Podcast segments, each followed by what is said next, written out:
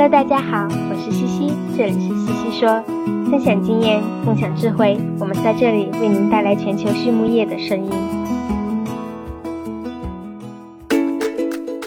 感谢西西说的合作伙伴们：英赛特解决肠道问题，美国达农威公司值得信赖的营养与健康专家，优宝生物、三和药业让健康养殖更简单。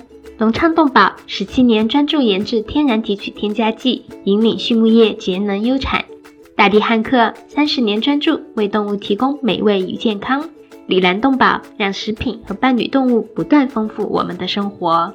康德全包膜凝聚未来，凝聚更多力量，释放更多能量。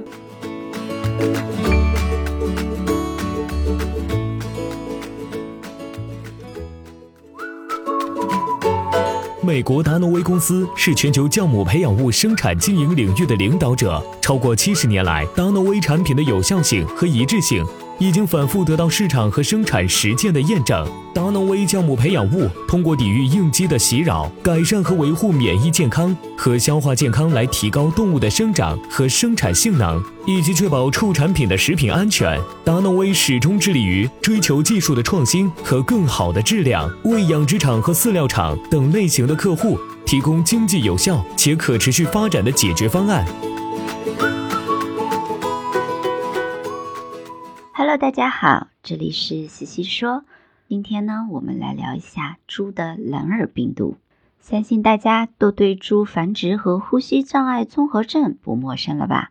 在感染后，它会严重影响母猪的繁殖性能。自从1996年传入我国以来，流行非常广泛。由于其传播性强、变异速度快，对全球养猪业都造成了巨大的经济损失。今天的西西说完的 Swinet 呢，我们邀请到了明尼苏达州圣彼得市猪兽医中心的 Dr. Paul Yask。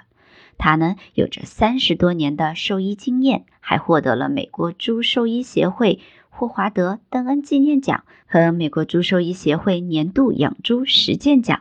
让我们一起来听一听他对 PRRS 的认知和见解吧。Dr. Paul Yask 呢，从小是在爱荷华西南部的多样化家庭农场长大的，农场生产猪、牛肉、奶制品和农作物等等。在高中的时候呢，他曾经到猪场工作过一段时间，这引起了他对养猪的兴趣。之后，他去了爱荷华州立大学，并于1985年拿到了兽医博士学位。毕业后，他的第一份工作呢，是在一家大型的联合医疗集团。并在一九九一年的时候呢，加入了猪兽医中心。他的工作重点是净化猪群疾病以及如何减少病原体对猪群的影响。那么，首先呢？Dr. Paul Yaski 聊到了 PRRS 的流行。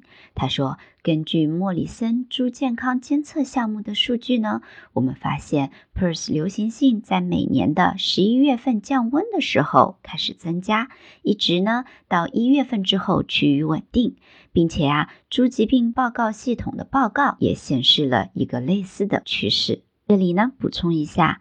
莫里森猪健康监测项目呢，是一个实时分享更新的疾病监测系统，它覆盖了整个美国一半以上的母猪，来监测流行性疾病的局部爆发，并为邻近区域的猪场提供预警和解决方案。之前呢，我们西西说的采访有过完整的介绍，大家可以回去回顾一下。而猪疾病报告系统。SDRS 呢，是一个由兽医诊断实验室联盟与猪健康信息中心合作开发的工具，用于共享关于地方性和新出现的猪疾病的信息，以便兽医和生产者在疾病预防、检测和管理方面做出明智的决定。这个呀，我们也在西西说的采访中有过介绍，欢迎回顾哦。好了，回到主题。Dr. Paul Yaski 呢还说到，从报告中可以看出，PRRS 病毒的流行性在过去呢一直都是呈季节性的波动，但是随着时间的推移，会发现阳性曲线逐年上升，尤其啊是在 PRRS 一杠四杠四 LEC 的新变异株出现之后，PRRS 一杠四杠四 LEC 的新变异株呢，大概是在二零二零年十月份左右出现的。报道始于一家农场十头左右的母猪不进食了，然后呢，在几天之内超过一百头，并不断的增加，而且在同一时间内，流产母猪也达到了创纪录的水平，死亡率也达到峰值。PERS 一杠四杠四 LEC 的新变异株呢，在临床症状上与经典毒株极为相似，但是以前的疫苗接种几乎不起作用，生产前四至五周的母猪几乎全部流产，死亡率达到了十至百分之二十，且仔猪的死亡率也高达了百分之八十。接下来一个问题是，那 PERS 的临床症状有哪些呢？Dr. Paul Yaski 说道：“呀，根据毒株的不同，症状也有很大的差异。主要啊受到以下因素的影响：一呢是病毒的毒力；二是初次感染还是持续感染；第三个因素呢是感染的阶段；第四个因素则是其他致病因子；第五个则是群体规模和饲养管理。PERS 的临床症状呢，主要有以下这些。”对于母猪而言，会有食欲不振、发烧、流产，尤其啊是在妊娠的末期，耳内可以观察到蓝色，还有早产、断奶发情期延长、咳嗽和呼吸道症状、无乳症和乳腺炎、木乃伊胎增加、死胎增加、弱子增加、死亡率增加等症状。对于哺乳仔猪而言，则有腹泻、死亡率增加、呼吸道感染等等。对于种公猪而言呢，症状则有食欲不振、发烧、嗜睡、性欲降低、生育能力降低、精液质量降低。对于保育育肥猪而言呢，它的临床症状包括已得到控制的传染病增加，比如沙门氏菌、地方性肺炎、胸膜肺炎放线杆菌、猪圆环病毒、猪链球菌等等，以及咳嗽、呼吸道感染、打喷嚏、日增重降低。死亡率增加等等。那么接下来一个问题就是，我们如何预防和管理 PERS 呢？Dr. Paul Yaski 说呀，目前我们还没有一种成功的策略来完全控制住 PERS，主要是因为病毒变异、猪群数量庞大以及尚未解决的传播问题。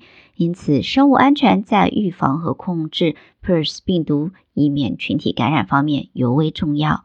每个猪场都需要生物安全流程，而生物安全呢，又包括两部分。第一部分呢是防止病原体的传入 （bio exclusion），第二部分则是猪场发病后场内如何处理的过程 （bio containment）。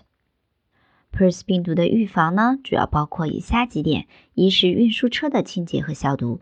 运送猪饲料和猪场用具的运输车辆可能会携带 PERS 病毒，造成传染，需要将所有与猪场有所接触的车辆进行彻底的清洁和消毒。辅助干燥和去污系统也有助于车辆的消毒。第二点是种猪的引进，引入外来种猪也是一个风险事件。外来种猪应该来自于。PERS 阴性的高健康繁殖猪群引入之前呢，还需要进行病毒检测。第三点则是人员的管理。PERS 不会感染人类，但是工作人员的衣服、靴子或者个人物品可能会携带病原，因此所有人员都应该接受培训，了解 PERS 病毒的潜在传播途径，并严格执行猪场生物安全程序。第四点呀，则是物品的消毒。猪场供应物品的进入也存在风险，在进入猪场前呢，都需要进行消毒，比如使用雾化室或者消毒干燥室。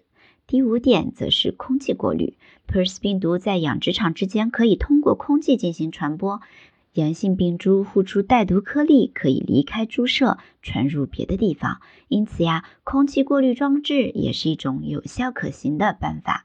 第六则是死猪处理，在美国大多数的养殖场，动物尸体都是通过化质公司处理或者进行堆肥。堆肥呢，可以避免化质公司进出猪场，减少破死的发病率。第七点则是粪污处理。PERS 可以在粪便中存活，特别是在低温环境中，所以在清理粪污时，要与粪污处理公司合作，制定生物安全指导方针，并进行合理的清洗消毒。第八点则是要做好免疫管理，接种灭活疫苗或改良活病毒疫苗，也可用于猪禽 PERS 病毒控制。一旦确定了这种疾病呀，需要采用不同的方法来将其消灭，主要包括以下一些方法：一是清群更换种猪，清除所有的种猪和生长猪，对设备进行全面消毒，并重新饲养 PERS 阴性的种猪。该方法可以顺便消灭其他的病原体，提高群体的遗传水平，但是呢，成本很高。第二个方法呢是分群进化，这个方法呀是从母猪群消除 PRRS 病毒最为广泛使用的方法了。做法呢是在分群前一次性引入足够数量的后备母猪，后续的分群过程中不再把任何后备猪引入猪群，目的是减少病原体可感染的易感动物数量。有计划的给种猪接种同源病毒或者弱毒活疫苗。目的是确保所有种猪具有良好的免疫力。通过 RT-PCR 对处理液、口腔液或新生和断奶仔猪血清进行密集检测后，获得一致性的阴性结果，表明猪群稳定了，即可恢复正常生产。分群时间呢，受毒株感染途径、免疫史、管理因素以及感染季节等因素的影响。一般会持续二百一十天至二百四十天左右。李兰动保，一家全球动物保健公司，通过提供创新型产品、专业知识和卓越服务，以预防和治疗食品和伴侣动物的疾病，为养殖户、宠物主、兽医、利益相关者和整个社会创造价值。凭借在动物健康近七十年的实践和传承。以及让食品和伴侣动物不断丰富我们生活的企业愿景，Alanco 致力于帮助客户改善动物健康，同时也对所在社区和全球社会产生深远的影响。接下来呢，Dr. Paul Yeski 聊到了监测产房蓝耳状态的新采样方法。他说道呀，我们通常使用 PCR 试验对病变猪的血液或者处理液进行蓝耳病毒的检测，但采血呢需要经过专门训练，并对猪进行保定，且产房仔猪采血应激大，处理液会有助于在流行性率低的时候的检测。但由于欧洲不阉猪不断尾，无法获得处理液。于是有团队开发了一种舌尖样本的采样方式。这个方法主要采集死胎和病死猪的舌尖组织，得到渗出液进行 PCR 检测。该方法呢适用于产房中蓝耳状态的监测评估，且简单易行，不需要经过特殊培训，而且因为只针对死亡个体采样，也没有动物福利的担忧。在采访的最后呢，Dr. Paul Yeski 聊到了他最喜欢的专业书籍是《Diseases for Swine》猪病学，而他最喜欢的非专业书籍则是《Iowa State Parks》爱荷华州立公园。最后一个问题是什么使成功的行业精英与众不同呢？Dr. Paul Yeski 说是良好的沟通、强烈的好奇心、不断提出问题。好了，今天的西西说我们就聊到这里。感谢大家的收听，我们下一期再见吧。